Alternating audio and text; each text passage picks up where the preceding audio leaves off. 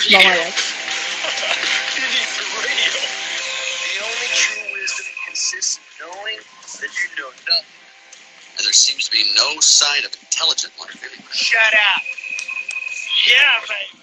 Yeah. Want to hear the most annoying sound in the world?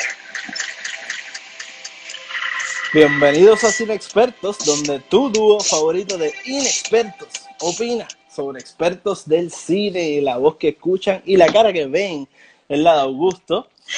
Y esta es la de Alondra. Y hoy vamos a estar hablando de El Hoyo, la película española que está en Netflix. En inglés es The Platform.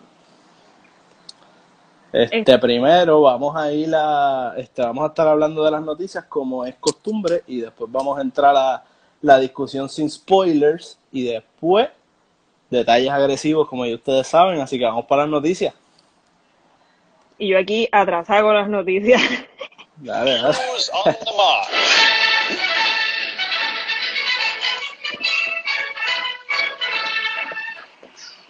Ok, si ustedes son fan de las cositas de mafia, este, de las cositas como Peaky Blinder, Ozark, pues salió un trailer chévere de una película con Tom Hardy, de que es una película basada en la vida de Al Capone, que se llama Capone, y va a salir en Video On Demand el 12 de mayo, por ahora. Eso es lo que se espera. Este, que va a ser, pues, se ve cool la película, pueden ver el trailer, el make-up es medio raro, para un mafioso parece como un zombie, lo vi por ahí por las redes y es este, pero, pero es Tom Hardy, así que ya saben, pueden buscar el trailer y pues a ver cuándo sale la peli. Bueno, para los que acaban de llegar al live, que están preguntando qué es el review, es de la película de Netflix El Hoyo. Y Watcher está diciendo que zumben con spoiler, pero todavía no vamos con spoiler. So te puedes quedar un rato, vamos a dar un review sin spoiler antes de empezar a chotear. Sí. Este, bueno, segunda noticia, salió un episodio como que adicional de The Tiger King. Pero no es básicamente, no es como que un episodio del documental, son unas entrevistas de reactions a diferentes personajes que, que estuvieron, como que ver cómo ellos reaccionaron al documental. By the way, si están escuchando como que un ruido raro, yo creo que son mis megarotes. Yo, Yo lo escucho bien, yo lo escucho bien, pero quítatelos por si acaso. Ah. La, la, Pero yo dije, ah, me los dejo por el flow y fue como que el por si acaso y yo, ah, qué mierda. Sí, Tengo que no ser responsable. Nadie se ha quejado todavía. Pero, pero como te digo, la lo tiraron como un episodio, o sea, para encontrarlo, ese episodio de Tiger King lo buscan bajo la serie de Tiger King y está pu- publicado como un octavo episodio. Y Exactamente. pueden buscar en YouTube, hay mucha información desde que salió el documental, bien interesante también. Hay un podcast del comediante David Spade que se parece a Joe, a Joe Exotic, por casualidad, entrevistando montones de las personas que salen ahí, así que yo les recomiendo que busquen en YouTube, no me sé el nombre, fallé ahí, pero busquen en YouTube David Spade, Tiger King, y hay montones de entrevistas y material interesante que el tipo sacó, que está chévere. Bueno, siguiente noticia, Augusto. El Comic Con en San Diego fue cancelado oficialmente. Se esperaba que fuera entre julio 23 al 26. Y pues ellos parece que están haciendo las noticias y dijeron, bueno, según todo lo que han publicado, pues sería irresponsable de nuestra parte eh, continuar como si esto va a ser este año. Así que lo cancelaron. Literal, tristemente. Luego los que están viendo el live, no estoy poniendo otras pantallas. Yo estoy como que quiero estar. Este es mi jangueo de los viernes. Me quiero sentir bien. Bueno, pues, última noticia, pero no menos importante. El lunes que viene les tenemos un contenido nuevo y distinto. Así que pendiente a nuestras redes el lunes para que vean la sorpresa que le tenemos. Uh, uh. Bueno, without further ado, Vamos, a lo que vinimos.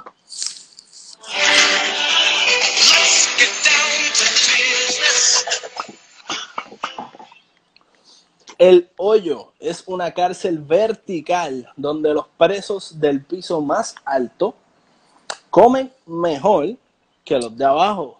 Y de eso se trata la película del Hoyo. Es como una película dystopian, como bueno, asumimos que es el futuro, pero en verdad no sabemos cuánto más adelante es. Y es como esta O si es cárcel un- media... Que, la, que las cancioncitas, sorry por la interrupción, que las cancioncitas pompean a, al guache. A mí también me pompean. Ah, sí, sí. Como que literal el bailecito que me ven haciendo lo hago todas las veces con cámara, sin cámara. Pero ajá. Sí. Este, pero esta película en realidad como que es un futuro cercano, lejano, es un mundo alterno, como que eso no está muy claro. Pero Y es un thriller, es como un thriller la película, ¿no? Yo no diría que es como que horror así típico, pero es como Sí, no. suspenso, thriller. Y en realidad, si, la, si vas a entrar a verla, yo la recomiendo, pues está interesante, pero tampoco es que, vamos, la perfección. Yo creo que es una película completamente metafórica. Incluso creo que tiene unas cosas que se podrían catalogar como plot holes, porque se enfoca tanto en la metáfora que abandona, no le presta mucha atención ni Al cuidado a explicar. Lo que está pasando como tal en la historia. Así que, Sí. pero si la ves, la vi dos veces, si la primera vez no sabía que era así y salí disatisfecho, pero la segunda vez, pues sabiendo para lo que iba, que podía analizar, enfocarme en el mensaje, pues me la disfruté mucho más. Así que si vas con la mentalidad de que vas a ir a ver algo metafórico completamente y buscarle la, la- el double meaning a todo, pues, pues te la puedes disfrutar más. Literal, este, yo estoy de acuerdo contigo, Augusto. Esta película lo más que me gusta es la parte conceptual y la parte metafórica, y por lo demás, Augusto lo dijo como que muy bien. Este, so, si eres una persona que le gusta por lo menos ponerse a pensar un poco más en la película, y tampoco es como que estos te dan algunas cosas que pensar, y hay otras que medio, si eres una persona liberal, vas a estar entendiendo full todo lo que están diciendo, de cantazo, no tan complicado en ciertos asuntos. Pero está bien interesante uno poder darle casco y ver esta metáfora que tiene esta cárcel comparado con nuestra vida real. Y si estás en cuarentena, pues más o menos la cosa va por ahí porque estás en un cierre total, así que Literal, literal. Como ver a esta gente encerrada mientras uno está encerrado. Con mejores Sí. condiciones, ¿Quién? Más o ¿Ellos menos. o uno? nosotros. Ah, por eso. O sea, definitivamente. Pero como es una comparación de nuestra realidad, pues es como que con mejores condiciones. Ish. Sí, sí. Bueno, vamos a los detalles. Vamos a los detalles agresivos. Spoiler alert. Bueno, ahora sí, si no le gustan los spoilers, se pueden ir. No nos va, nos van a hacer falta, pero no los vamos a odiar. Y ahora sí vamos a hablar de esta película. Sí. Primero lo primero, la película, buscando información, nos enteramos y ahí me dio feeling viéndola. La película está, el guion de la película fue conceptualizado inicialmente para ser una obra de teatro, la cual nunca se hizo. Estuvieron dos años trabajando con el guion para adaptarlo a cine. Incluso el director explica que la película, el- la obra de teatro era mucho más, eh, tenía mucho más carga ideológica, o era mucho más conceptual, mucho más diálogo que acción. Y ellos tuvieron que, para hacerlo para el cine, pues incorporar toda esta cosa de que ellos bajan y pelean con los, con los otros presos y toda la acción que vemos en la película. Y hace todo el sentido del mundo porque la película básicamente es en un mismo espacio. O sea, inclusive cuando hacemos esta elipsis, que son los saltos en el tiempo, este, que es cuando ellos cambian de, de piso, que los ponen a dormir y los cambian. Pues en una obra de teatro ese sería el momento en que cierran el telón y vuelve a abrir con un número diferente de piso. So, la, como que al uno ver la película, yo creo, y esta soy yo ahí tirando como que desde ya, creo que sería una mejor obra de teatro que lo que fue de película. Sí. Este, Sí, yo también. y hace todo el sentido que entonces primero viniese desde, desde el teatro y no se pudiese hacer en teatro y lo hicieran en cine. Yo, si fuese ellos, ahora aprovecharía y haría obras de teatro. Full, Esto. full. Y yo creo que, que con la popularidad que ha tenido la película ahora en Netflix, ellos pegan a abrir obras de teatro de esto y se van a llenar. O sea, toda la gente que vio la película puede estar interesado, más el público típico de teatro, me imagino yo.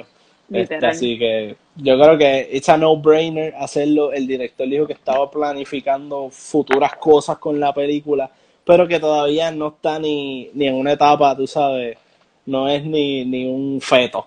Así que Bendito ellos están, están todavía bregando lo, lo que van a hacer, pero yo creo que irse por el route de hacer la obra está bien interesante. Sí. Mira, Luis me llegó al live y nos están enviando corazoncitos y yo aquí bien emocionada. Gracias, Luis. Saludos. "Uh". Bueno, Me- este, seguimos entonces. ¿Por dónde es que vamos a irnos ahora, Augusto? Ok, nosotros en este episodio vamos a aprovechar y vamos a hablar de toda esta película que puede ser media confusa. Vamos a hablar a través del episodio del final, este, las metáforas, todas estas cosas. Pero para empezar, vamos a hablar de en qué consiste lo que era el hoyo. ¿Qué es el hoyo en la película? Este, tanto la cosa metafórica como después podemos hablar de lo que era dentro del mundo de la película. Ok, pues ¿Qué tú crees?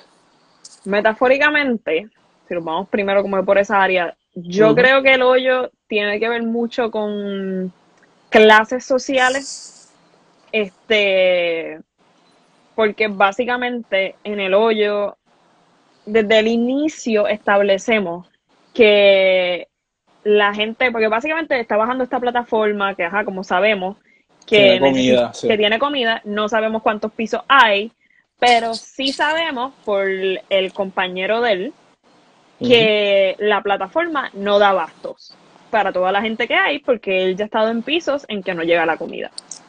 So, yo básicamente creo que esto tiene que ver mucho con las clases sociales porque tenemos arriba toda la gente privilegiada en este momento que, que puede recibir la comida y gente que pues algunos de ellos han pasado ya por las necesidades y saben que no van a dejar de comer, que tienen que comer y en vez de ser precavidos y pensar en los demás, comen por ellos mismos, o sea, Claro. no les importa. Y esto pasa mucho en la, nuestra sociedad, que es como que, pues sí, nos han hablado de las consecuencias de un montón de cosas, pero mientras más privilegio tengo, más me olvido de que hay gente que no está en mi misma posición y no tomo acciones para que ellos puedan tener una mejor vida, o sea, como, como lo es diferentes sistemas políticos, como el comunismo, el socialismo, etcétera, etcétera.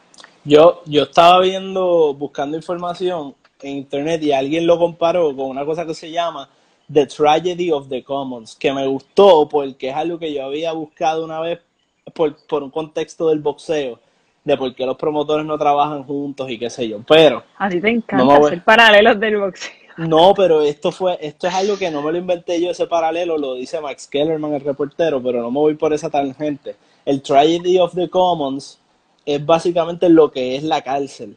Es una situación en donde hay recursos limitados para un grupo de gente que están actuando independientemente por sus propios intereses. ¿Y qué pasa? Es una tragedia porque hay suficientes recursos para todo el mundo si lo pueden dividir correctamente, pero cada persona, velan por desconfianza del otro, dicen, él no va, él no va a coger menos para que yo pueda tener, así que déjame aprovechar y coger mucho para después no quedarme. Y esa es la gran tragedia, que la falta de confianza entre uno y el otro llega a que cada uno pueda amasar los recursos para sí mismo y no dárselo a la, a la otra persona. Entonces, algo que todo el mundo pudo haber tenido, como vemos a través de la película, que, que cada persona, que cada persona que está allí tiene un plato para ellos, específicamente del plato que te gusta, te lo preguntan antes de entrar para ponerlo en el menú.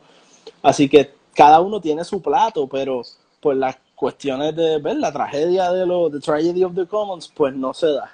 Y entonces yo entiendo que la película es una metáfora pa- para eso, al igual que creo que también hay unas metáforas, como tú dices, pues específicamente de las clases sociales, y creo que también hay unos subtemas a lo largo de la película de la, la protesta pacífica, la protesta violenta, el comunismo, la religión, este, diferentes temas que pues vamos a ir tocando La, según vamos discutiendo. literal, la ignorancia, el conocimiento. eh. O sea, aquí dentro de, dentro de esto mismo hay un montón de metáforas. Al mismo tiempo, yo creo que además de tener clases sociales, en realidad como es una cárcel dentro de este mundo, ahí no hay, o sea, hay clases sociales y todo, pero hay un gobierno, una administración exterior que viene a pasar como entonces la gente de verdad privilegiada y hace mucho más sentido lo que tú estás mencionando de la tragedia de los comunes. Y es como que dentro de esta gente, así es que estamos funcionando y así es que se hace todo este revolución. Sí, entonces, este, también, este, creo que está la cuestión religiosa, donde, y creo que particularmente lo vamos a ver más al final, aunque hay simbolismo religioso por toda la película, porque es al final cuando, y no voy a discutir todo del final ahora, pero es al final cuando se llega al piso 333, que es un número que tiene una- muchas implicaciones porque es como que los- el 333 la Santa Trinidad, pero también es la cosa de que lo, por cada piso hay dos prisioneros, así que son 666 prisioneros, que es 666, que entonces estamos hablando del infierno, del demonio y de esas cosas.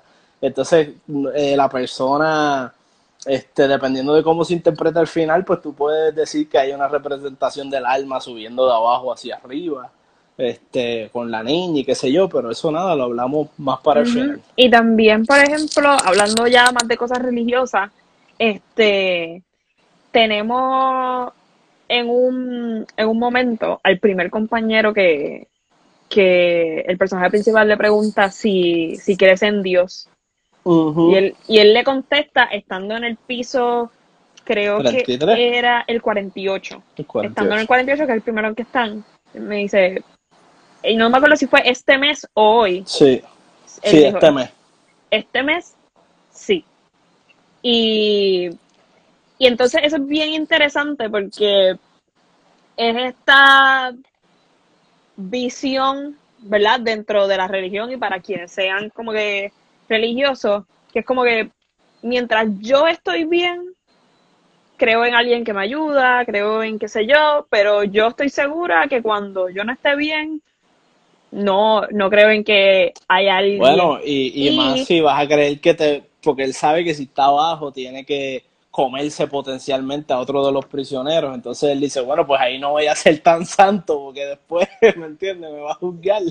Literal, O sea- y no, y también, también es interesante porque esta cosa de que, como que chilling, o sea, ahora mismo estoy tratando de formular el hilo, por eso me están escuchando media perdida, pero es como que cuando las cosas empiezan a estar bien mal y nadie me está ayudando y no hay nada pasando y estoy aquí solo a la merced de quién, en en realidad hay un Dios, o sea, para por lo menos la gente que, que cree en la religión y se empiezan a cuestionar esas cosas, so, Sí. es un, es, es un comportamiento humano bien común y recurrente Y- en, en la sociedad, punto. Y, eh, y trae a otro subtema de la película que no sabes, se toca un poco por encima, pero se toca que es el culpar a los demás por lo que tú haces, que, que viene por ahí. El Señor cree en Dios ese mes por las razones que tú dices, este, pero entonces quizás otro mes, cuando se ve obligado a matar o whatever, pues él, él entonces está diciendo, no, la culpa la tienen otros 300 presos que están antes que yo, ¿verdad? Los de arriba que no me dejaron comida, así que yo estoy matando por necesidad. Entonces, no porque no hay responsabilidad propia dentro de la mente de estas personas y, y cuando estás arriba tampoco tienes la responsabilidad, porque dices, no, porque el próximo me puedo estar abajo y me voy a quedar sin comer, así que tengo que comer y no, te, no guardo la responsabilidad de racional y comerme lo que necesito nada más y comen de más. Entonces, es eso lo de, pues, por, eh, volvemos a la tragedia de los comunes, pues la cuestión esa de que pues, por no, asumir- confiar en el otro, no asume responsabilidad. Exactamente. El compañero también hay otro momento en que él no asume responsabilidad y es cuando, por la razón por la que él está preso, es que no, ah, hablando del anuncio que vamos a hablar más adelante, que él se molesta cuando se siente medio estafado y coge el televisor y lo tira por la ventana. Y entonces él dice, ah, y entonces ese inmigrante que estaba por allí, por culpa de él es que yo estoy preso. O por culpa, no me acuerdo si era el culpa de inmigrante o el culpa del anuncio. Sí, pero, que no era él, no era él. Exacto, no era su responsabilidad. Y todo esto va bien duro con lo que estamos viviendo ahora del virus. La, ah, no es mi responsabilidad, ¿me entiendes? O sea, la gente que sale buscan la excusa para salir y no, pero es que tengo que salir o que no se supone que salgas porque no porque yo no soy vulnerable, los, solo los viejitos tienen que quedar adentro, los vulnerables déjennos salir. Entonces, todo el mundo tiene una responsabilidad en esto de, de no salir y quedarse y que no se riegue el asunto. Es lo mismo. Literal. Este. ¿Con dónde era que seguíamos? Sí, Perdí ahora seguimos con, con el, el propósito dentro del mundo, de por qué existía la cárcel del hoyo, cuál era el punto de, de, de que existiera el hoyo en este mundo de la película. Pues ok, el hoyo, eh, o como lo llama la administración, el centro Ajá. vertical de autogestión. Ajá.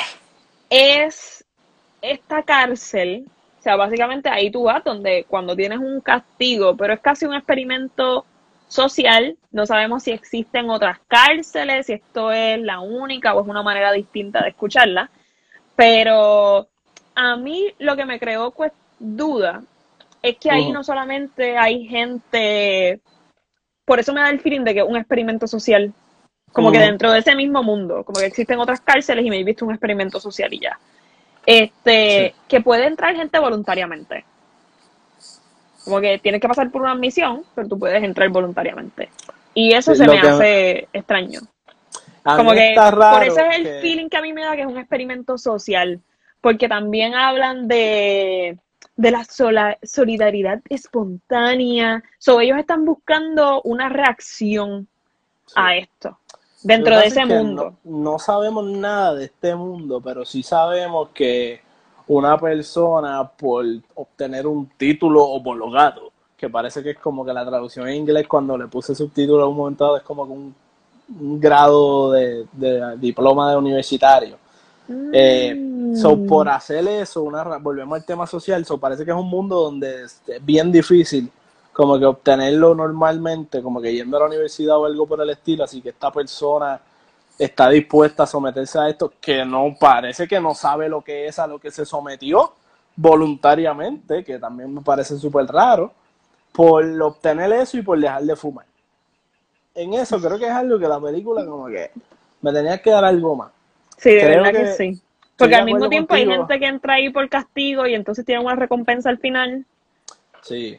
Ahí Entonces donde cuando, cuando el señor se entera que a este le van a dar un título homologado por seis meses, el señor dice, a este le dan y a mí no, a mí me tienen que dar dos porque él va a estar el doble del tiempo.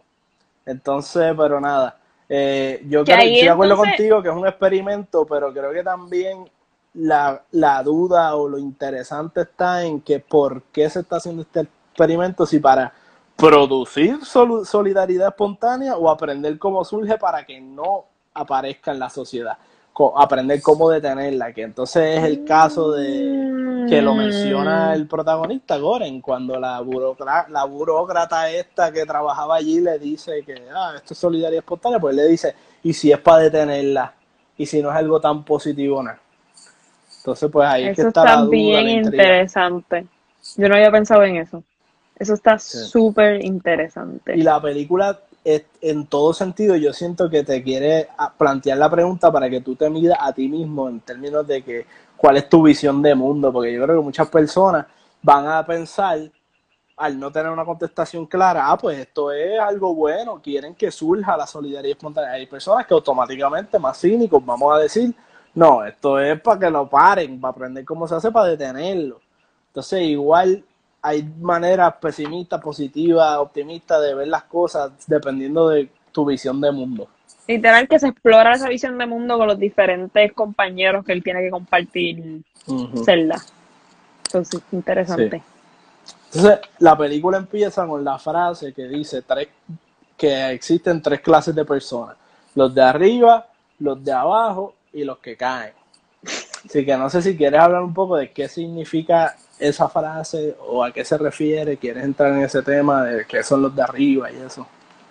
Eh, yo creo que yo lo había hablado un poco, pero ahora puedo ponerlo en contexto con esta, con esta frase. Básicamente, es lo que ahí también cae un poco en, en esta visión de, de no existen grises. No asumamos responsabilidades, esto es lo que hay. Y estamos los de arriba, que serían básicamente estas personas privilegiadas, los de abajo, que serían estas personas de que no tienen los privilegios, eh, de clase social baja, si nos vamos en las metáforas, etcétera, etcétera. Y los que caen, los que no pueden bregar con el sistema, independientemente de donde tú estés porque hemos visto que cae gente desde bien arriba y que hay gente también desde bien abajo. Sí, yo creo que a mí lo que me estuvo curioso, pues típicamente dirían los de arriba, los de abajo, los del medio. A mí lo que me estuvo curioso fue lo de decir los que caen. Creo que se puede interpretar como las personas que malgastan la fortuna y lo echan todo a perder. O también se puede interpretar como algo más, pues la, como tú dices, la persona que no pudo bregar emocionalmente con el sistema.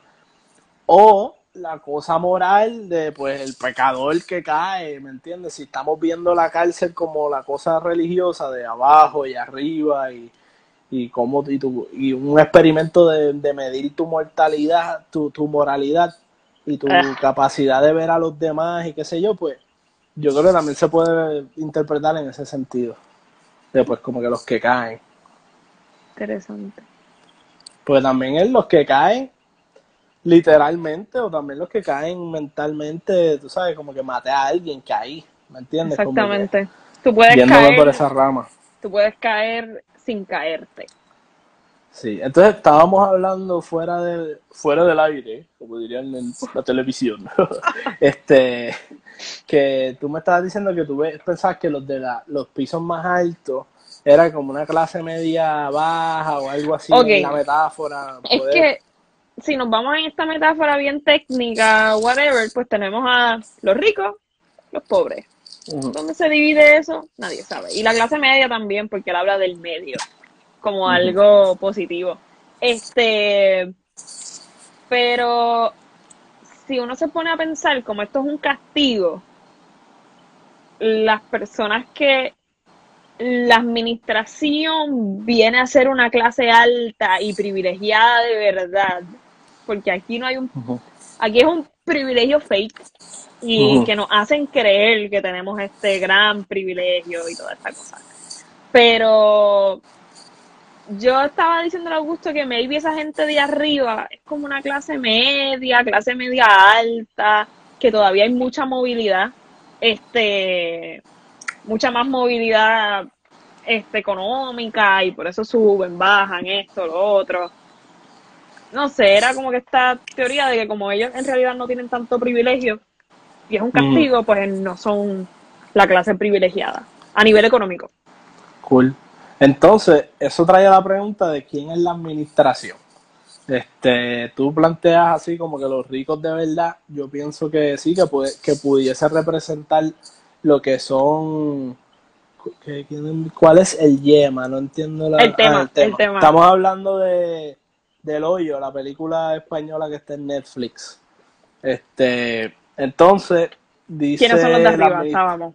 Ajá, la administración, pues yo creo que puede representar lo que son los grandes intereses, está la gente que tiene, la gente que nunca se va del poder, aunque cambien de, hayan cambios Sí. de gobierno, esta gente que siempre está on top, los que se inventan las reglas del juego. Otro Sí, análisis que se le puede dar es la administración es como una especie de Dios también, que, que, que lo ve todo, que establece las reglas de juego, que no te escucha, que no te ayuda. O sea, una manera negativa de ver lo que es la figura de Dios. Este, y nada, yo creo que después, cuando mo- vamos al próximo tema, puedo explicar un poco más. Sí, yo creo que podemos pasar porque yo estoy de acuerdo contigo en ese sentido de que esta gente, esta administración juega un papel de control total y absoluto. Este, so, inclusive pudiese verse como un gobierno en cierta, en ciertos momentos de la película, pero por ese control tan absoluto que tiene, es más que un gobierno. Es quienes controlan todo porque no conocemos quién está en ese mundo. O sea, nuestro mundo ahí solamente es administración, cárcel.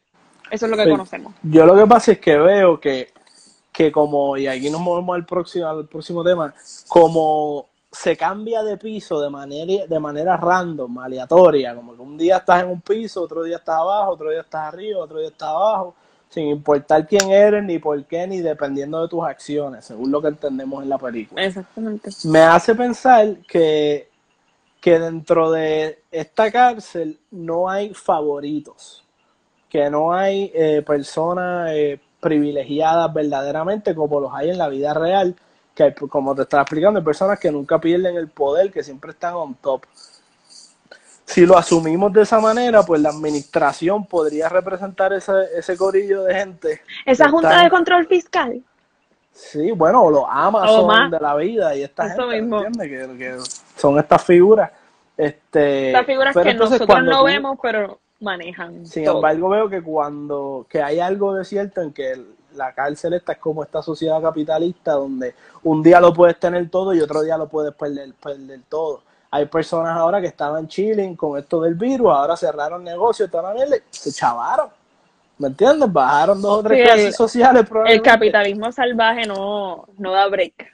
tú puedes perder todo lo que tenías en cuestión de nada, al igual que puedes ganar algo de momento. Este, nos dicen por ahí, dile ahí. Este, Capitalismo es una mierda. Pero, pero me parece que eso es como que una parte de la crítica. La cuestión de que sea random es como que, ah, pues tú no sabes dónde puedes estar mañana. Así que, por un lado, trata, cuando estás arriba, trata bien a los de abajo para que te traten bien, pero también es eso de que lo puedes perder todo en cuestión de abrir y cerrar de ojos. Literalmente, porque así que transicionábamos de piso a piso. Ellos se dormían y cuando abría los ojos estaban en otro piso. Entonces, yo creo que contestamos un poco la pregunta de por qué, por qué entonces uno cambia aleatoriamente, y eso es una muy buena teoría, o sea, de cómo, cómo el capitalismo es una porquería. Y lo puedes perder todo y tenerlo todo de momento. Este, Sí. y específicamente mucho más para personas que no tienen tanto poder adquisitivo, que no tienen tanto dinero, que la movilidad o sea, porque aunque las clases sociales, eh, en realidad no hay tanta movilidad, la gente se jura que hay demasiada movilidad, la gente pobre casi siempre todas sus familias terminan pobres, la gente de clase media todas sus familias terminan en clase media, pero hay unos chances extraños de movilidad y para mí eso puede representar este cambio aleatorio de suerte y verdad. Como que no importa, e- eso está interesante, fíjate, ahora diciéndolo no importa lo mucho que tú te esmeres, tal como hizo eh, uno de los compañeros del que era el más religioso, lo mucho que él se esmeraba por llegar al piso uno, no vas a poder llegar. O sea, no hay una oportunidad real de hacerlo. Como que, y cuando llegara al piso uno, ¿qué iba a hacer? Si llegaba, vamos. Si todo el mundo se ponía utópicamente de acuerdo en ayudarlo a subir, ¿qué él iba a hacer allá arriba? La Claro. administración lo iba a ayudar. O sea, Le que es lo mismo que pasa lo, lo mismo que pasa en la sociedad, la gente, ay, todos tenemos las mismas oportunidades. La gente republicana que le gusta decir eso, este, ¿verdad? Sorry por catalogarlos en un partido específicamente, pero esa es mi manera de pensarlo, whatever. Este, que les gusta decir que tenemos, todos tenemos la misma oportunidad, gente un poco más conservadora y qué sé yo, y es como que, mira, no, si mientras más pobre sea, menos oportunidades tienes, más difícil se te hace, más escalones tienes que llegar, que Mm, subir para llegar al mismo lugar. Sí. Seguimos. Y también, pero también la película te demuestra que tú no tienes, que dentro del sistema no tienes mucho control de lo que pase, que un mes va a estar mismo. arriba porque sí, y otro mes va a estar abajo porque sí. Exactamente. Este, según lo que ellos quieran, los de arriba Por eso que no importa lo mucho que tú te esmeres, no hay, no hay una solución a lo Sí. tuyo. O sea, es como que yo, el, los de arriba, los que de verdad controlan la cosa, hacen lo que quieren contigo. Sí, Que antes es, de... esa falta de oportunidad que existe. Sí. Ok, pues entonces lo otro que toca, que pienso que tiene que ver con lo que estamos hablando, es lo del anuncio del Samurai Plus, el cuchillo, no sé por qué lo dije Samurai Plus, porque Samurai así lo dicen ellos, el Samurai Plus. Y el Samurai Max. Este, Este, pues básicamente el anuncio para refresh, por si acaso alguien se olvidó, es el anuncio que estaba viendo el primer compañero de él, que básicamente es como un infomercial. Trimagasi, el señor Trimagasi. de, de obvio, que él dice Trimagasi. como que, que que él nunca afila sus cuchillos y se quedó viendo este anuncio y era un afilador de cuchillos y es como que puñeta, yo quiero, yo quiero, yo quiero ese afilador y si yo no afi y si A no pesar de que afilar, él no lo necesitaba, a Exacto, pesar de que si él por- no lo necesitaba, lo compró. Y, entonces cuando lo compra, después dice, que, este, que vio un anuncio. hay un afilador, un cuchillo que se afila solo. So, Sí. yo pasé todo esto, como que decidí comprar esto y hay otra cosa con la misma gente, que eso es lo interesante que él dice. El mismo chef, Vendedor, las sí, sí. mismas personas me están vendiendo ahora el Samurai Plus. Y él se molestó que- y tiró el televisor por la ventana y eso es lo que provoca que él, pues, lo metan en la, en el, en la prisión. Y ahí es que yo creo que la película conecta la, el tema del capitalismo más concretamente con la, Con la prisión. pobreza. Que dice, tú estás aquí, tú estás aquí por la... Sí, pero con el hoyo. Que tú estás aquí en el hoyo, en este sistema, por este engaño. ¿Me entiendes? De que, de que, ah, pues vas a tener este cuchillo, te engañaron, lo compraste, no lo necesitabas, porque eso es algo bien importante, este, de que era algo que él no necesitaba y lo compró y pues ahora está en esta situación. Pero también eso está interesante porque para mí también eso lo, lo conecta con la pobreza, porque eh, nos está, la publicidad nos están creando necesidades, que ese es el trabajo de la publicidad, como que crear necesidades en su mayoría. Este crean esta necesidad, esta persona que probablemente no, no debe o no puede afford it, decide comprarlo. Y entonces después, por otra necesidad que me siguen creando, me desespero y empiezo a reaccionar errático y qué sé yo. Y eso es real, porque las cosas que nos hacen creer que necesitamos nos hacen sentir cosas, nos hacen este sufrir, llorar, emocionarnos, reírnos, aunque no es, aunque no debería ser así. Y entonces por estas mismas situaciones económicas llegamos a hacer acciones que nos pueden meter en problemas y ahí tenemos como que otro tema de, de la criminalidad en la pobreza, o sea, además de que exista o no exista, a las cosas que se nos empuja, que se le empuja a la gente a hacer. Aunque tenga sus propias repercusiones y tenga que pagarlas él fue su decisión, pero pues es otra, otra capita de la cebolla de que hablar. Sí. Entonces, también otra persona, otro personaje que tenemos interesante en la película es Imogiri, que es la que trabajaba en el hoyo, que lo que La que ingresó entrevistó. al protagonista. Este, y ese personaje está bien interesante, pensar qué es lo que representa. En mi punto de vista, yo entiendo, yo lo entendí como el burócrata típico, que de la, esta persona Así que mismo. siempre trabaja para el sistema, confía en el sistema, lo defiende, porque cuando Así aquel mismo. le dice el hoyo, ella no, es el centro vertical de autogestión. Aquel le dice aquí, eh, lo que tú estás haciendo, whatever, puede representar la muerte de un niño. Y ella le dice, no, porque aquí no hay menores, el sistema es muy escrupuloso. Sí, le y dice con cuando- mucha seguridad, hay 200 niveles y hay comida para todos. Y cuando llega al piso 202 que se dio cuenta, pues se, se liquidó, se autoliquidó. Literal. Porque se dio cuenta que todo era una mentira. Y también, eh, eh, Imogiri se llama, ¿verdad? Sí. Ella, ella representa estas personas burócratas que le lavan el cerebro, que le hacen creer mentiras y que siguen, o sea, genuinamente diciendo, no, pero es que esto es así, esto es asado, yo he estado trabajando con ellos, yo he estado, la verdad. Inclusive cuando él empieza a criticar, ella le dice, usted es de los que cree que todo lo que hace la administración lo hace mal. Este, sí, sí. Que eso, que eso tiende a pasar y yo me he llevado esas críticas. Es como que, ah, todo lo que el gobierno hace, ¿a dónde lo va a criticar? Y es como que, puñeta, es que se lo merecen. Entonces, cada vez que, por ejemplo, si la administración hiciera algo remotamente bien, uno tiene, sabiendo todos los errores y fallas que han hecho, uno tiene que aplaudirlo. Eh, Nada, fuera de esos temas, fuera de la película, me dio ahí como que me llegó al corazón. Pero Sí. ajá, seguimos.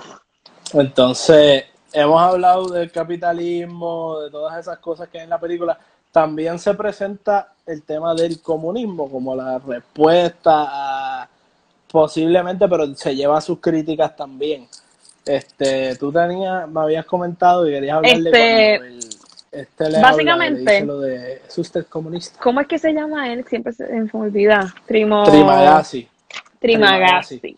que se supone, según lo que he visto por ahí en internet, se supone que Trimagasi se significa en, en en Indonesia, eh, gracias, thank you. Hay diferentes maneras de interpretar por qué son las gracias, pero ajá. Interesante.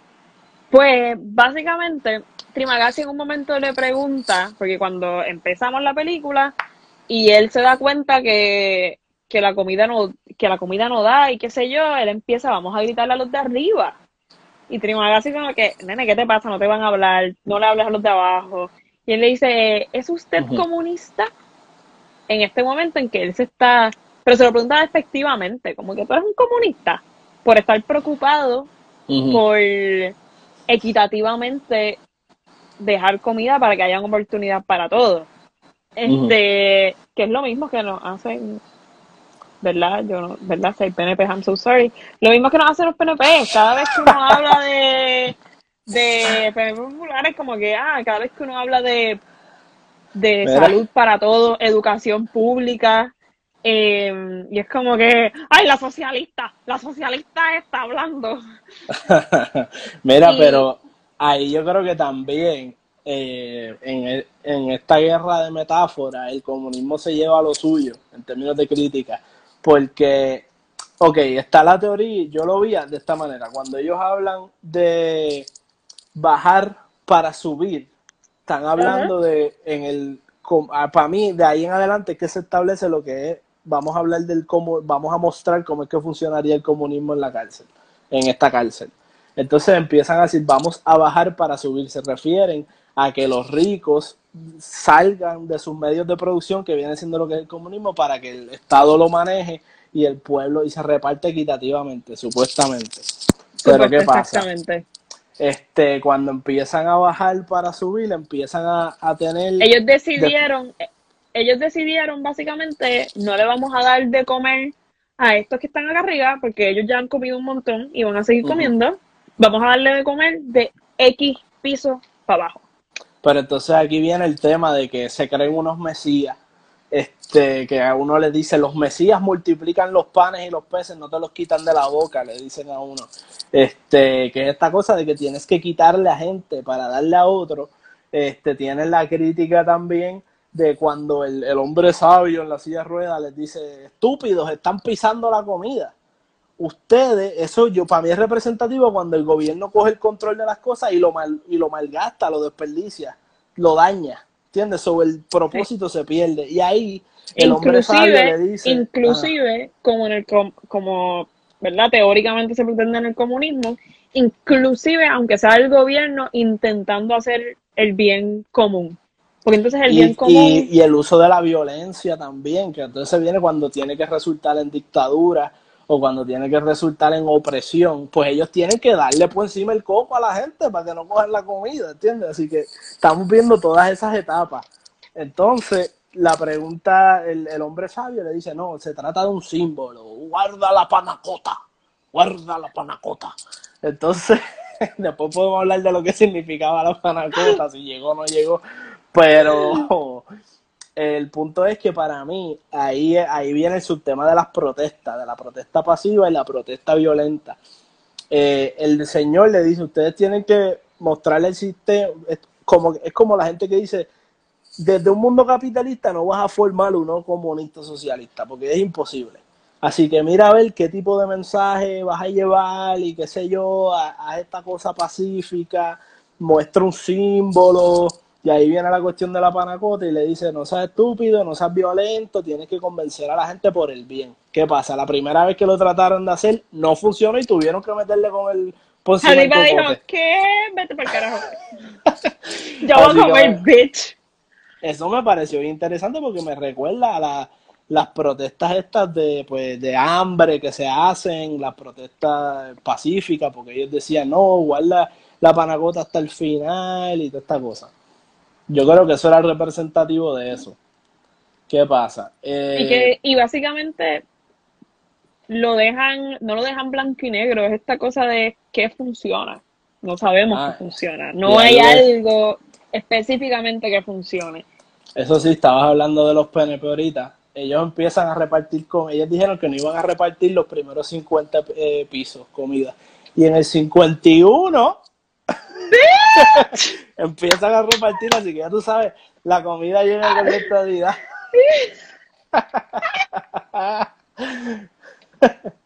Esa está buena. Esa está ok. buena. Este, Seguimos, seguimos, seguimos. Seguimos.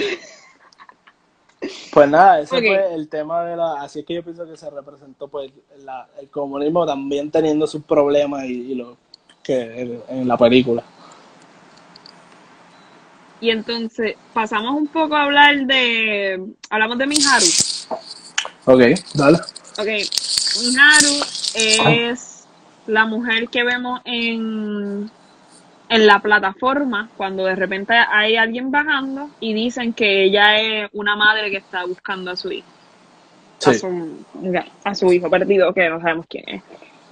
Y nada, como que, ¿qué, ¿qué tú crees, Augusto, que representa a ella con estar subiendo y bajando? Porque ella nos ha demostrado que ella puede bajar. Me imagino que cuando sube eh, es cuando vuelven a ponerle gas y que suban nuevamente. Pero, ajá, este es A subir ponerle. y bajar. Ah, exacto, exacto. Ok, mira, pues. Yo, el personaje de ella, todavía tengo muchas preguntas. Porque Imaguru, o verdad, creo que es la, la burócrata, estaba diciendo que, que ella era una actriz que quería ser la Marilyn Monroe asiática, que trajo un ukelele. Lo que eso represente versus lo que ella terminó siendo, no sé lo que es. O sea, esa parte como que no le he descifrado. Pero, buscando por internet encontré que el nombre de Miharu en japonés significa varias cosas. Look out, mi- como que mira, watch out, este, y open one's eyes wide, abrir tus ojos ampliamente. Entonces, si lo tomamos por ahí, pues yo lo vi como que cada vez que ella aparecía me di cuenta que era como un momento medio de revelación. Cuando, Tri- cuando el, el protagonista empieza a deducir que Trimagasi con el Samurai Plus mató a su compañero anterior, ahí es cuando ella primero aparece. Entonces, cuando ella primero aparece y está en el piso de abajo y le están dando como que una pela y qué sé yo, ahí es que el protagonista como que se empieza a dar cuenta de que este sistema es injusto más allá. O sea, como que hay unos de niveles de injusticia. Exactamente, y que no todos son lo que aparentan, que también se dio cuenta en ese momento. Que ella, para él, ella aparentaba algo y de momento es como que, oh, no, no es, no, maybe hay una desconfianza de ahora en adelante con otras personas. Exacto. Porque ella termina matando, ella se veía bien indefensa y termina matando a los de abajo. Sí, entonces por, al ella hacer esto como que una revelación, si lo tomamos por, por ese punto de vista, pues yo entiendo que ella, cuando hablemos del final, si ella representa eso, por eso es que, o sea, yo voy a dar la interpretación que yo le di al final, tiene que ver con eso, con ella tener que ser como un tipo de gran revelación. Pero más allá de eso, o sea, no le vi la parte esa del Marilyn Monroe, no sé si es la persona que está buscando un sueño, yo no sé. O sea, ahí, de verdad no sé. También puede ser. También puede ser esa parte del Marilyn Monroe. Ella habla de. La burócrata habla de Miharu de una manera bien despectiva. Mm. Además de. Además de que porque le acaba de matar su fucking perrito. Ah, Sí. Podemos entenderlo. Sí. Este. Pero, como dice Habla de- tú traes a un perro de salchicha a la, a la cárcel, es más salchicha que perro. o sea, hello. empieza a hablar de ella de una manera xenofóbica y, y puede también tener que ver con, con este lavado de cerebro, que es lo que representa la burócrata, que nos han hecho y que como que eh, todo se ve bien lindo, ella es muy amable, yo no sé qué, pero cuando nos ponen en situaciones claves, fuertes, empieza a salir lo que de verdad lo que de verdad nos han hecho creer, pensamos, los prejuicios que nos han puesto en nuestra cabeza, que también Mm. como que ese momento pudo haber representado eso, Sí. con mi Bueno, y y si quieres, podemos ir entrando ya a lo que, tú sabes que ellos están todo el tiempo diciendo, el mensaje es el mensaje, la panacota es el mensaje. Eh, ¿Cuál era el mensaje? ¿Cuál era el mensaje que tenía que llegar arriba? Empieza tú. A Bueno. mí, yo todavía como que se me hace difícil traquearlo. Ok, mira, yo, yo por lo menos pienso que el mensaje eh, era lo que el personaje quería que fuera, el mensaje.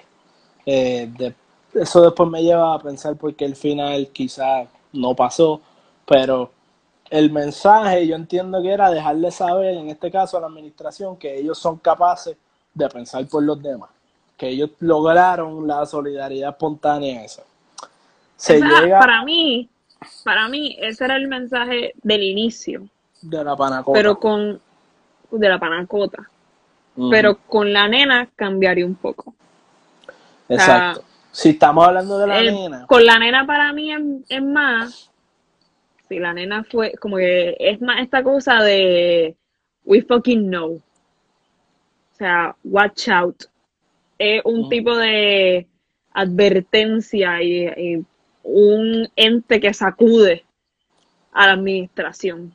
Y no nada más, no nada más que subió a alguien, sube a alguien menor de edad que habían dicho que no puede estar ahí. mira, pues yo, yo creo que la nena, yo parto de la premisa de que la nena no es real y lo que llegó arriba fue la panacota. Porque hay una escena en la película, más, más anteriormente al final, antes del final, donde sale una panacota en la cocina y el jefe la está mirando y está intacta y tiene un pelito y él está indignado y está regañándolos y qué sé yo.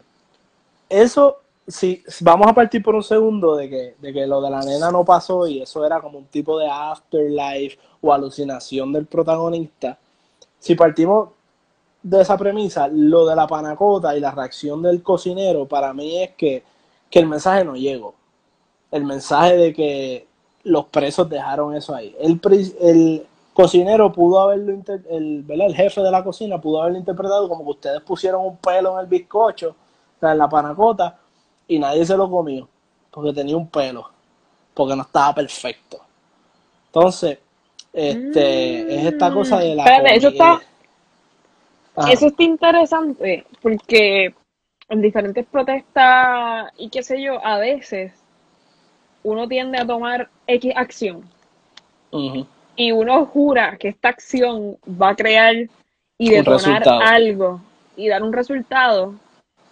Y los estúpidos buscan la manera, o sea, desde tan, tanto privilegio y tal ignorancia, buscan la manera de no, de no ver lo que se quiso hacer y el esfuerzo que se realizó y dan por sentado eso y miran otras cosas mucho más superficiales.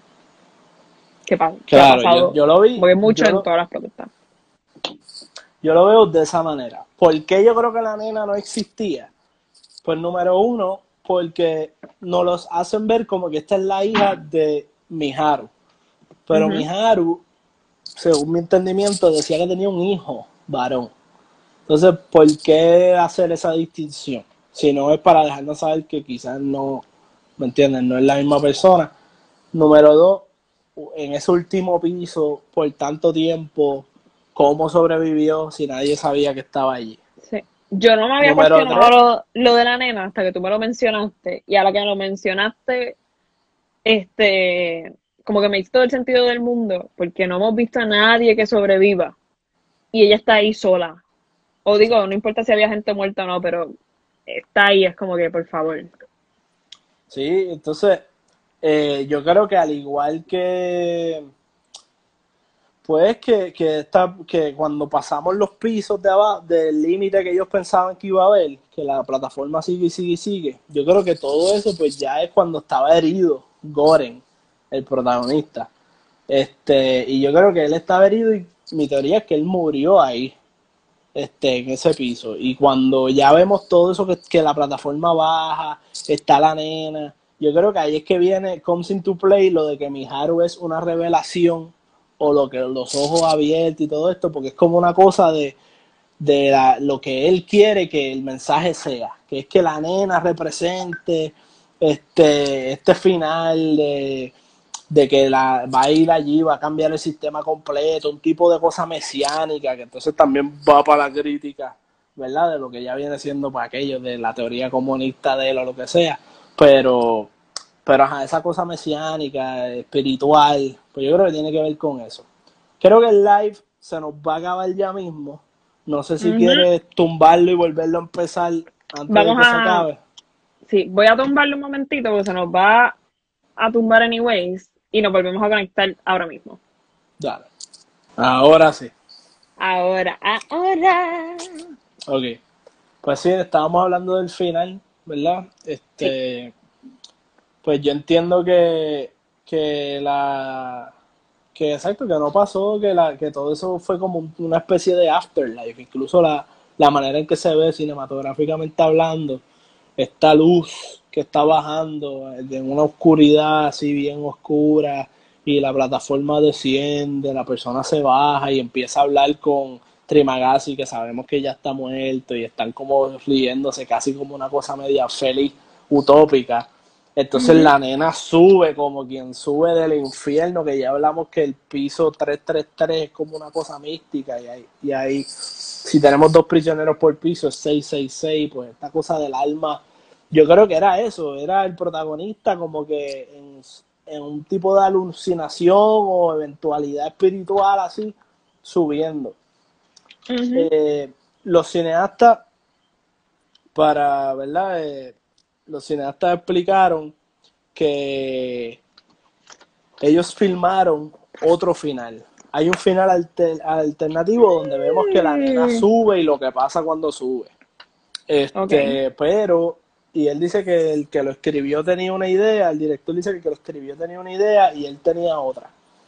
El director. El director expresa que es su opinión, que lo mismo que yo estaba explicando, que no pasó. Este, que esa parte fue más pues la cosa espiritual o alucinógena del asunto de estarse muriendo. Pero, pero él dice que, que el, que el propósito es dejarlo precisamente abierto para que tú mismo con tu, pues con tu interpretación pues, y tu visión de mundo pues decidas creer lo que quieras creer. Este, cuál sistema era el que estaba equivocado, eh, la nena llegó y lo lograron, este, y así sucesivamente, las diferentes posibilidades. En este momento del final, él menciona un, eh, un quote que resume un poco estos temas económicos y sociales de la película, de El Quijote, porque él decide entrar con el libro Mm, de, sí. del Quijote. Que by the way, el Quijote es este personaje, este personaje que es visto por muchos como loco, pero que la sociedad alrededor de él, o sea, uno lo lee y es como que "Ay, el tipo está tostado, pero en realidad si te, si empiezas a analizar, la sociedad es la que está jodida, que no lo dejan a él soñar y ser y vivir, este, y lo cualifican como un loco por ser diferente en la sociedad. Y es un poco pues este tema de la película, so, ajá, el, el hecho de que él tenga el Quijote eh, Claro. es bien interesante. Y el- la frase del Quijote es, el grande que fuera vicioso, será vicioso grande, y el rico, y el rico libera, no sé, yo creo que lo escribí mal, será un avaro men- mendigo. Liberal, el Que el liberal. Ah, y el rico liberal será un avaro mendigo. Que el poseedor de las riquezas no le hace dichoso tenerlas, sino el gastarlas. Y no el gastarlas como quiera, sino el saberlas bien gastar. Sí. Este, El protagonista era una especie, ¿verdad? Eso que estaba explicando de Don Quijote. Eh, Él, lo, lo tildaban como medio de loco y tú sabes, y Y su tenía unas Sancho- ilusiones. y su Sancho Panza era Trimagari, que Trimagasi. era eh, eh, Trimagasi, que era este ente de la sociedad, que anyways lo ve como un loco, lo cuestiona, este, y se aprovecha de él. Como Sí. que a mí no me importa cómo tú seas, yo voy a hacer lo que tengo que hacer contigo. Este, inclusive Trimagasi en un momento le dice ahí mismo, luego de esta frase, que le, le recuerda que, que le gusta como cuando escucharlo leer, y después le dice, ha sido usted muy osado al despilfarrar la abundancia del nivel 6, mi caracol. y habla un poco, pues, nuevamente de, de esta visión, de esta visión de que cuando intentas ayudar a otro y tienes un privilegio y lo estás empezando a usar y empiezas a sacrificar ciertas cosas y lujos para que otros puedan estar bien, este, con la desconfianza que existen en el mundo, es como que está, estás malgastándolo. Y no Y- estás haciendo lo que tienes que hacer cuando tienes todos los privilegios y las riquezas del mundo, hello. Sí, y también yo pienso que, que algo que se me olvidó mencionar ahorita, eh, la película toca el asunto de que para tú poder ayudar a los de abajo, tienes que estar arriba.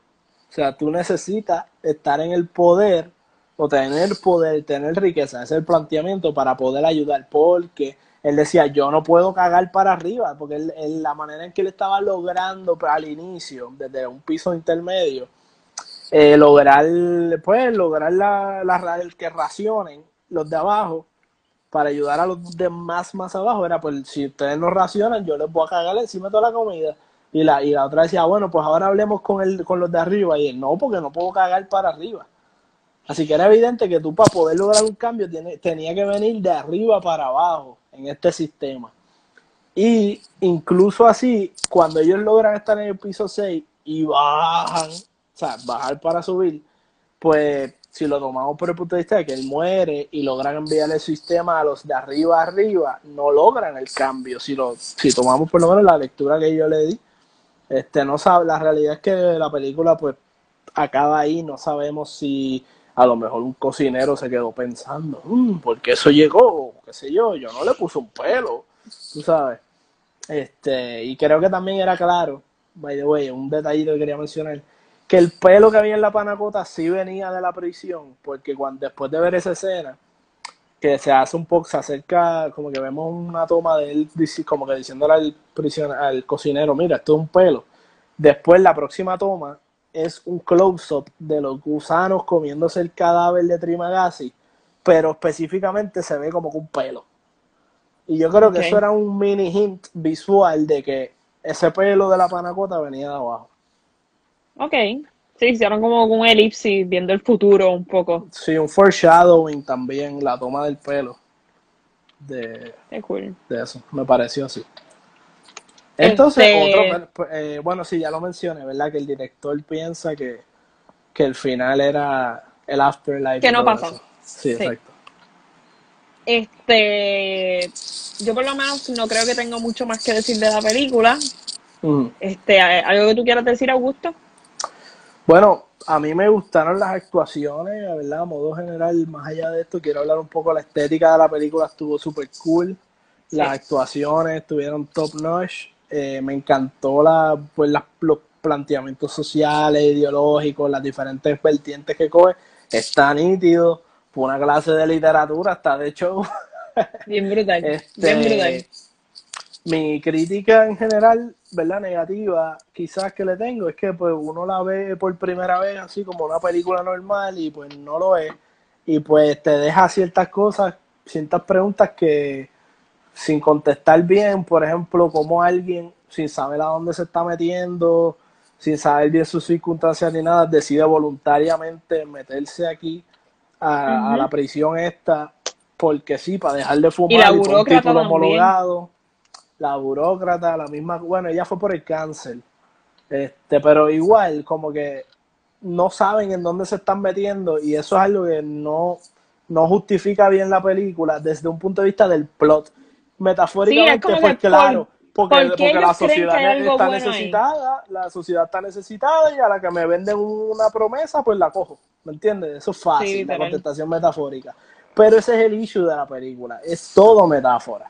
No le, no le dan suficiente cuidado al plot y a la historia que estamos viendo transcurrir.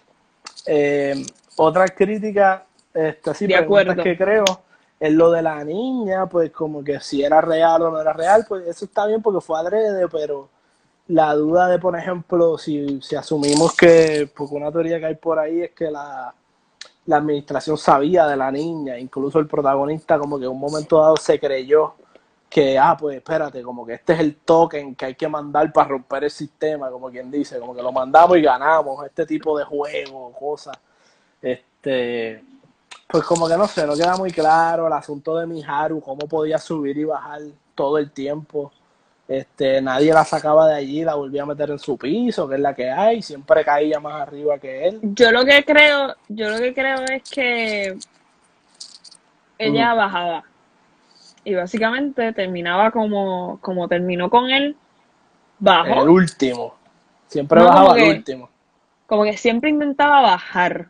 Es verdad, o sea, tú pu- ellos pudieron bajar en menos de un mes, pero maybe para mí se quedaba en algunos, malherida, como que no hay, eh, en medio es un plot holecito, pero, pero ajá, que ellas Sí. bajaban y cuando prendían el gas para que todo el mundo se durmiera y los movieran, pues la volvían a soltear. Sí. Bueno, pues nada, eso, eso es básicamente lo, mis, como que mis puntos Yo- así con ese tipo de dudas. Yo creo que la película lo mejor que tiene es esta capacidad de analizarla, como dijo Augusto, es buena para una clase de literatura y empezar a, a verla como, como un texto, punto. También es un, Sí. las películas son textos, también vienen de ahí, solamente que se le añaden otra, otra área, lo visual, el sonido, esto, lo otro. Em, pero, eh, pues sí, es un poco, como película es un poco ex- extraña, como que no es, tiene ciertos momentos, por ejemplo, cuando estaban bajando nuevamente, que estaba bajando con, a repartir la comida, yo, yo encuentro que esa parte fue súper larga y llegó un tiempo que era aburrida. O sea, y nada, tiene como que sus dos o tres cositas, los loopholes que ya, y las cosas que ya has mencionado, que no lo voy a repetir. Pero por lo demás, es una buena película, es buena para analizarla, es buena para entretenerse también. Como Ujú. que no es un feel good movie, Para nada. pero exacto. Pero es buena para Y todo el mundo, yo creo que todo ver. el mundo por ahí lo está diciendo, pero por si acaso, eh, una buena película para ver, yo pienso que es mejor, que tiene un concepto similar, es Snowpiercer. Entiendo que está en Netflix. El director No de. Snowpiercer es Bong Joon-ho, el de, creo que así se pronuncia el Sí. nombre, el de Parasite, el director de Parasite. Hizo esta película. Snowpiercer no es coreana, o sea, no, por lo menos el actor principal es Chris Evans, el de Captain America. Es, el concepto de esa otra película es, es que el mundo se congeló y la- los pocos humanos que quedan vivos están todos montados en un tren que le da la vuelta eternamente al planeta. ¿Qué pasa? Mientras más cerca tu vagón esté del que guía el tren, más privilegiada es tu clase social. Entonces, Mm, se parece un montón. se parece muchísimo. Eh, le dicen el hoyo, le dicen el Snowpiercer vertical. Entonces, Ah. pero Snowpiercer es, es mucho más de acción esa película, pero está buenísima. Y el protagonista tiene que ir del vagón más, más atrás, va, va moviéndose al más adelante. Entonces, pues esa trayectoria pues está súper interesante. Y tú vas viendo las diferencias y toda esa cosa. Este, así que esa película la recomiendo si te gustó el hoyo. eh, o si te gustó a medias y quieres algo un poquito mejor, pues puedes ver esa. Y otra, obviamente, es Parasite, que toca temas sociales y eso. Está cool. Parece que Está Hulu. brutal. Y ahora Parasite está en Hulu y Snowpiercer creo que está en Netflix. Exacto. Este, pues nada, ¿cuánto, cuál es el rating que tú le das a la película? Pues yo le, la primera vez que la vi, yo le di como que un 3. Porque honestamente me quedé, la, no estaba satisfecho, la encontré un poco lenta en algunas cosas, pero es que yo esperaba otra cosa. Ya la segunda vez que entré puramente, vamos a descifrar los temas, el mensaje, la cosa, y entré, la pude ver, o sea, más relax y me gustó, me gustó mucho más y le doy un 4. 3.8 Pues- a 4. Pues yo le doy un De cinco. 3.5. Yo le doy un 3.5 como película, pero tiene tanto para analizar que es como que está buena, pero como película es un de 3 puntos. No sé, es 3.5. Yo lo dejo ahí. Sí, sí. Este, pero tuve el Está mismo bueno. feeling, yo también la vi dos veces. Y la primera vez menos decep- es más decepcionante porque uno no sabe lo que está esperando. Pero ya una vez uno sabe y uno dice, ¿sabes que esta película no como que estuvo buena, porque no es que está mala, pero hubo un poco de decepción con el tipo de película que es, pero ahora sé lo que es, so voy a entrar a analizarla y ahí uno le coge como que el gustito. Fíjate, esta película me recordó cuando la vi, me recordó el feeling que me provocó The Lobster cuando la vimos. Eh, Sí. The Lobster es una película, eh, está en Netflix, también Es que también tiene que ver con dystopianish, aunque es más con esto, esa no sé si es dystopia o qué, pero con estos temas de, de coger metáforas de la sociedad también y Sí, pero de una manera bien. donde estas personas si están solteras, después de cierta edad te, te meten en una institución donde si no consigues pareja ahí tiempo te conviertes en un animal que tú escojas. Y este tipo, el protagonista, iba a ser, él escogió una langosta. Entonces, la película empieza bien cool, igual que la primera vez que vi el hoyo, que empezó nítido, introduciéndonos al concepto, al mundo. A mí me encanta toda esa parte de la película cuando uno está pensando cómo funciona esto, qué está pasando aquí. Pues eso está. ¿Sabes bien que uno tiene como esa, esa curiosidad? Porque el concepto está tan bueno que uno como que empieza a craquear e imaginar cómo será esto, cómo será lo otro. Y Sí. esa, esa búsqueda de respuestas es lo que lo hace interesante. Sí, y a un nivel de puro, de- puramente de disfrute, de como que me la estoy disfrutando. El hoyo, al igual que The Lobster, se estanca en cierto punto. Cuando ya paro de tener curiosidad sobre el mundo, la historia no es lo suficientemente compelling o intrigante como para mantenerme juqueado. The Lobster eh, se estancó y pues, pero a un nivel intelectual y de, y de pues analizarlo y verle, cogerle la quinta pata al gato, las dos están súper cool y súper recomendadas en ese sentido, como que si estás en ese mood. Literal. Este, y bueno, yo creo que ya, ya se merece ir poniendo la musiquita de despedida. Gente, gracias por estar aquí. Eh, pendiente, ¿verdad? Lo que dijimos en News on the March. El lunes que viene vamos a estar sacando un contenido nuevo y distinto durante esta cuarentena, así que espérenlo. Y saben que nos pueden seguir en nuestras redes en Cine Expertos PR en Facebook, Instagram, YouTube. Y Twitter. Recuerden que el episodio lo vamos a colgar en tu podcatcher favorito, Spotify, iTunes, Anchor, Stitcher, lo que sea, va a estar ahí. En YouTube nos pueden ver las caritas y escuchar. Y pues nada, recuerden recomendarnos a los panas, compartir el episodio si te gusta. Así, mira, esta gente está Y si nos quieren dejar un review, yo no sé, en Apple, en el podcatcher de Apple o whatever, lo pueden hacer. grandemente Y, apreciado. y nada, thank you por estar aquí. Siempre los lives han sido una experiencia, por lo menos ahora lo voy a hablar, pero ha sido una experiencia bien cool de como que tener ese feedback inmediato de ustedes. Así que probablemente viernes que viene, todavía no hemos decidido el tema, pero viernes que viene lo esperamos nuevamente por aquí, por Instagram, para un nuevo live. Y nada, Nos vemos. así que nos vemos.